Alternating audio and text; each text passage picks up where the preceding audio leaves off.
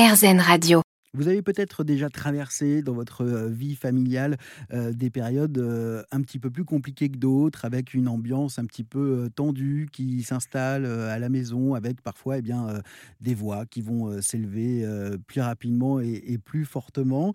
Ça s'appelle les familles explosives. Et pour nous en parler aujourd'hui sur RZN Radio, je reçois Liane d'Alexandrie. Bonjour, vous êtes donc psychologue clinicienne et autrice du livre Les familles explosives, livre des familles sans problème qui en ont quand même, paru aux éditions euh, Payot Psy.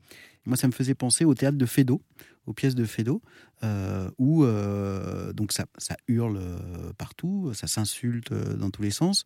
Mais si ça hurle et si ça s'insulte, c'est parce que ce ne sont que des gens qui s'aiment dans les pièces de Fédot et qui veulent essayer de recoller quelque chose. Et, c'est comme si, en fait, les personnages de Fédot n'avaient pas lu votre livre. Mais je trouve qu'il y a un point commun. Oui, oui, oui. Mais en fait, ça s'explique, ça, parce que c'est une, solution du système familial pour, euh, pour justement ramener, en fait, euh, quelque chose de normal. Mais c'est une mauvaise solution, finalement. Hein. C'est pas parce qu'on crie que quelqu'un va, va, écouter. Mmh. Euh, donc, ce sont des... Et c'est là où on, on, travaille, en fait, à rééquilibrer cette homéostasie, cet équilibre dans la famille, en disant, bon, bah, on va trouver d'autres solutions parce que celle-ci, elle ne marche pas. Quoi. Et le ah plus on va aller là, le plus ça va être compliqué. Mais c'est pas parce qu'on crie qu'on va être écouté, mais néanmoins, et vous le dites aussi, celui qui crie, celui qui est en colère peut prendre le pouvoir. Oui, euh, oui, alors, de manière momentanée. Voilà, et c'est pas le bon pouvoir non plus. Mm. Hein, euh, c'est pas c'est pas celui qui va faire que euh, ça va ça va créer de la bonne ambiance à la maison ou la communication ou plein de choses mm. positives quoi. Non, c'est jamais ça qui fait que c'est sympa quoi.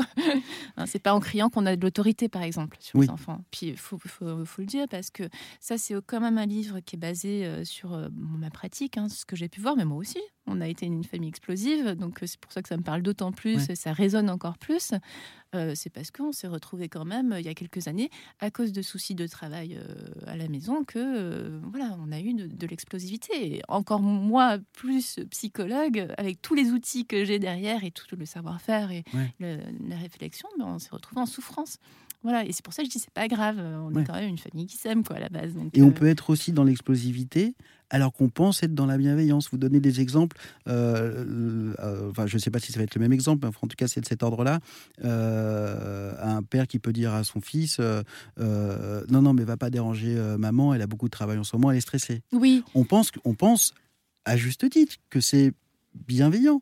Alors qu'en fait, euh, bah, c'est pas la bonne solution en tout cas. Non, c'est pas la bonne solution parce que du coup, peut-être que maman, il faudrait que euh, elle arrive à trouver certaines choses pour être moins stressée. Mais en fait, là, on est vraiment dans, dans la peur d'eux.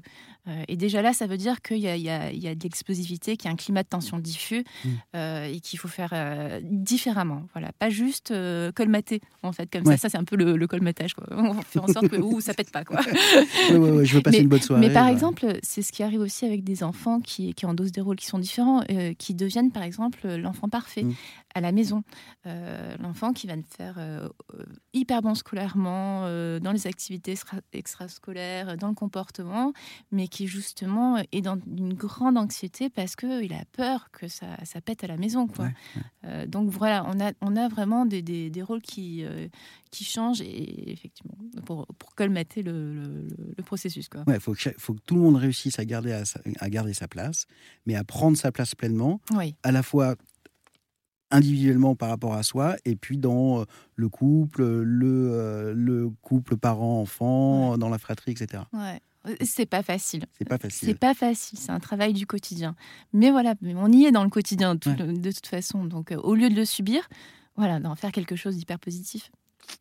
Merci beaucoup, Liane Alexandrie. Euh, c'est un très joli mot de la fin. Euh, je rappelle donc le titre de votre livre, Les familles explosives, le livre des familles sans problème qui en ont quand même. C'est paru chez Payot Psy. Merci beaucoup. Eh ben, merci à vous.